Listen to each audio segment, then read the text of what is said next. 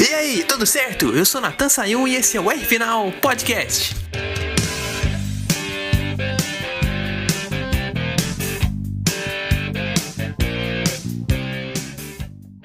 Bom, se a gente for olhar só nas estatísticas, dá para dizer tranquilamente que o Senna foi melhor com a Lotus Honda amarelinha, né, em 87.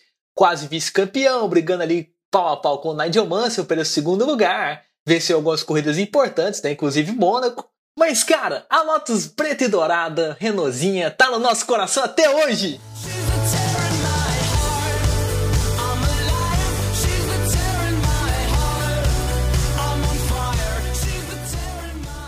É, essa música eu subi só pra te emocionar de propósito.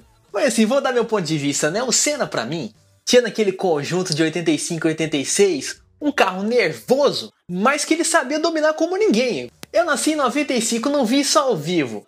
Mas as imagens que a gente vê, rapaz, são outro nível comparado à Lotus Amarela. Detroit 86, por exemplo, né, é um ponto de saída difícil para ultrapassar, chegando naquela saída do túnel, porque era muito ondulado na entrada da chicane. E o Senna começa a frear logo na hora que ele sai do escuro, ele acelera e freia de uma vez. Meio que um bote surpresa. Só para lembrar, controlando um carro de potência turbo mil cavalos. Calculou a potência para fazer a freada, calculou a receleração isso numa, numa pista muito travada, tão travada quanto o Mônaco. De um centímetro a mais você tá ali beijando o muro. Então tem que calcular direitinho para fazer aquela manobra da chicane, né? Outro ponto aqui, vamos até enfatizar, o GP da Espanha daquele mesmo ano, lá em Jerez de la Fronteira. Foi a melhor corrida dele com a Lotus. Mas antes de eu falar disso, por favor, editor, põe a narração do Galvão Bueno naquele final. Vai chegando. Que final incrível! Há muito tempo a Fórmula 1 não chegava assim. Ayrton Senna puxa na curva de alta. Os dezembros da pista inteira.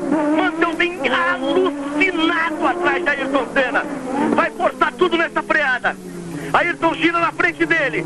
Ele vem pela reta. Agora é pressão total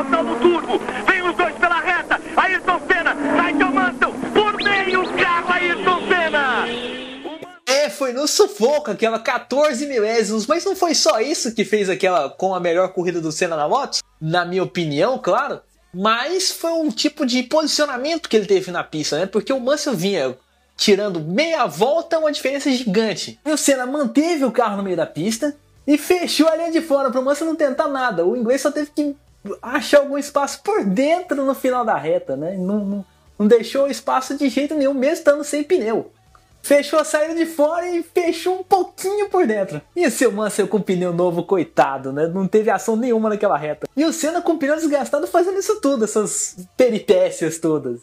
Vamos lembrar que antes de perder rendimento por causa desse desgaste de pneu, ele ainda passou o inglês na pista naquela curvinha acentuada para a direita. Na minha visão, não tocou. Mas ele foi muito corajoso de enfiar o carro por dentro, né? Porque o Mansell não tinha dado espaço para ele. Ele só simplesmente enfiou o carro por dentro.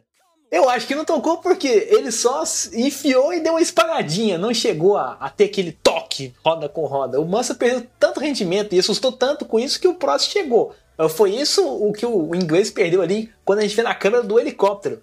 Tocaram mesmo foi lá no GP do Brasil, daquele mesmo ano também de 86. Entrando na curva tocando um pouquinho as rodas dianteiras, e o brasileiro tocou ali com a roda traseira na lataria do carro do inglês que estava por dentro. O Mansell rodou depois, mas isso foi consequência da saída de curva dele, da, da tração que ele perdeu na, depois do toque. O Senna estava mais rápido do que ele por fora, então essa, esse pequeno toque aí deve ter dado aquela rodada que a gente viu na imagem. Agora falando do Senna, a gente falou de tantos momentos legais dele na pista, né? Dessa temporada, dessas temporadas com a Autos Renault mas ele não foi top 3 nem em 85 nem em 86. Na classificação final ele não apareceu ali no pódio da temporada. Será que isso tem a ver com confiabilidade do carro? O motor Renault quebrava mais do que o motor Honda?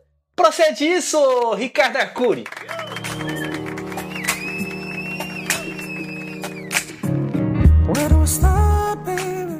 Olá, caríssimo Natan e amigos do podcast R Final.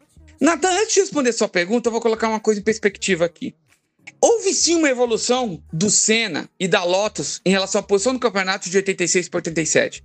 Mas foi mais por causa da queda da McLaren do que uma evolução da Lotus em si. A McLaren em 86 tinha um carro inferior ao Williams, mas tinha condições de poder pelo menos disputar o título se aproveitando dos problemas de, de Piquet e Mansell em 86. Tanto que Prost foi campeão dessa maneira naquele ano. E aí, em 87, a McLaren sofreu com muitos problemas de carro e de motor, e aí ficou completamente fora da disputa pelo título, ficando exclusivamente na disputa pela, da Williams por, por tal. O Senna tirava leite de pedra, tá? Nessa situação. Tanto que ele ficou perto do Mansell na disputa pela terceira, em terceira, disputando pela segunda posição, porque o, tanto o Piquet quanto o Mansell tiveram duas corridas em que eles ficaram de fora, literalmente, do campeonato. Ou desqualificação, ou porque ficaram de fora mesmo, no caso do Mansell. E aí o Senna, é, ainda assim, não conseguiu passar o Mansell mesmo com duas corridas a mais, tá? Só para mostrar a diferença entre os Lotus e os Williams naquele ano. Respondendo a sua pergunta, bom, na minha opinião, como chassi, os dois carros eram muito equivalentes, tá? Ah, em 87, a Lotus fez sim uma evolução, fez um carro completamente novo se comparado a 86, e até com alguns conceitos aerodinâmicos diferentes, mas é, em matéria de qualidade de desempenho, ficou mais ou menos no patamar que estava no ano anterior em relação às outras equipes, tá? Foi uma evolução, mas ficou no mesmo patamar. O diferencial se deveu mais sim à Honda, que é mais, era mais motor que o Renault. O Renault tinha um, um motor com um desempenho muito satisfatório, mas não era de top de linha como eram os Honda. Basta ver a Williams dominando o campeonato de 86 e 87 e a Lotus se aproveitando um pouco dessa história, ficando com as três primeiras posições do campeonato.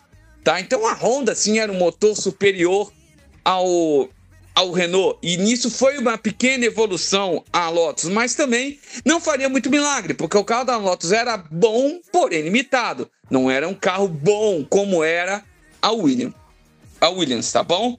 É, eu acredito que confiabilidade não mudou muito tanto do Renault para o Honda, era realmente uma questão de desempenho, e especialmente consumo de combustível, no qual o Honda era muito superior ao, ao Renault. Isso sempre foi. Desde que a Honda entrou no motor turbo, eles sempre tiveram o melhor consumo de combustível da categoria. Tá? Então uma coisa acabou levando a outra e foi mais ou menos nisso que eu expliquei.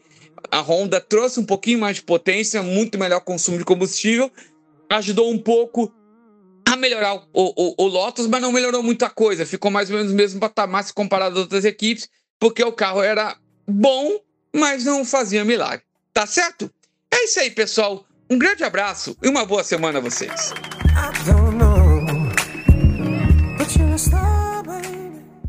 Esse foi um ponto que a gente falou muito numa live lado do portal High Speed, uma vez que a gente fez lá no pós-corrida da Fórmula 1. O Arcuri falou que não é só um carro não é só motor, é um conjunto de aerodinâmica inteiro. Então, para conseguir performance é uma é uma soma de fatores. Tanto que o Senna, apesar de tudo, tinha momentos que ele oscilava nas corridas de 87. Tinha horas que ele segurava o Mansell e o Prost, mas perdia posições, né? Perdia aquele rendimento final. O mesmo exemplo é a Jerez 87, né? Que ele estava segurando todo mundo, Mansell e Prost na hora da corrida, e depois foi ultrapassado. Nem no pódio ele terminou, terminou em quarto lugar. Mas em tirar a lei de pedra, rapaz, vencer em Mônaco foi um grande passo para ele, né? Porque você alinhar a Lotus na segunda posição e manter o ritmo junto com o Piquet e com o Mansell foi uma atuação bem especial, né? O Mansell quebrou no, no decorrer da corrida, né? Você não teve que segurar o Piquet para ganhar de um jeito bem tranquilo, né? Porque ele tinha vantagem, mas é aquele negócio, né? O motor Honda da Williams, como o Arcuri falou, rendia muito mais do que o motor Honda da Lotus. Então vencer em Mônaco não só por ser a pista mais importante da Fórmula 1, mas por ser naquela atuação com aquele carro, foi especial. Mas as melhores atuações do brasileiro com o motor da, da montadora japonesa foram lá com a McLaren mesmo, né? O maior desempenho da equipe de Fórmula 1 na história. Não é exagero não, isso eu conto no outro podcast, você vai entender por quê. Enquanto isso não chega, semana que vem tem R final de novo, né? Vamos discutir aqui o desempenho dos brasileiros lá na SRX, o campeonato americano que reuniu vários campeões de várias categorias de automóveis de lá. No geral, Hélio Castro Neves e o Tony Canan fizeram um super trabalho lá, é o que a gente vai falar na semana que vem. Quanto isso, não esquece de seguir o meu Instagram, arroba na Final, também Instagram do Arcuri, Arcuri Consultoria. E eu queria mandar um abraço para você que está ouvindo a gente pelo portal High Speed. Agora o R Final tá fazendo parte aí da programação da High Speed TV no YouTube, então vocês vão ter que me aguentar em dobro. Mas fica aí o meu obrigado. Valeu, gente, por ter colocado o R final aí. E você que manda o joinha, né? Eu sempre quis falar aquela frase de youtuber. Manda o joinha, ativa o sininho para notificação e se inscreva no canal. Brincadeiras à parte, eu fico por aqui. Até a próxima e um grande abraço!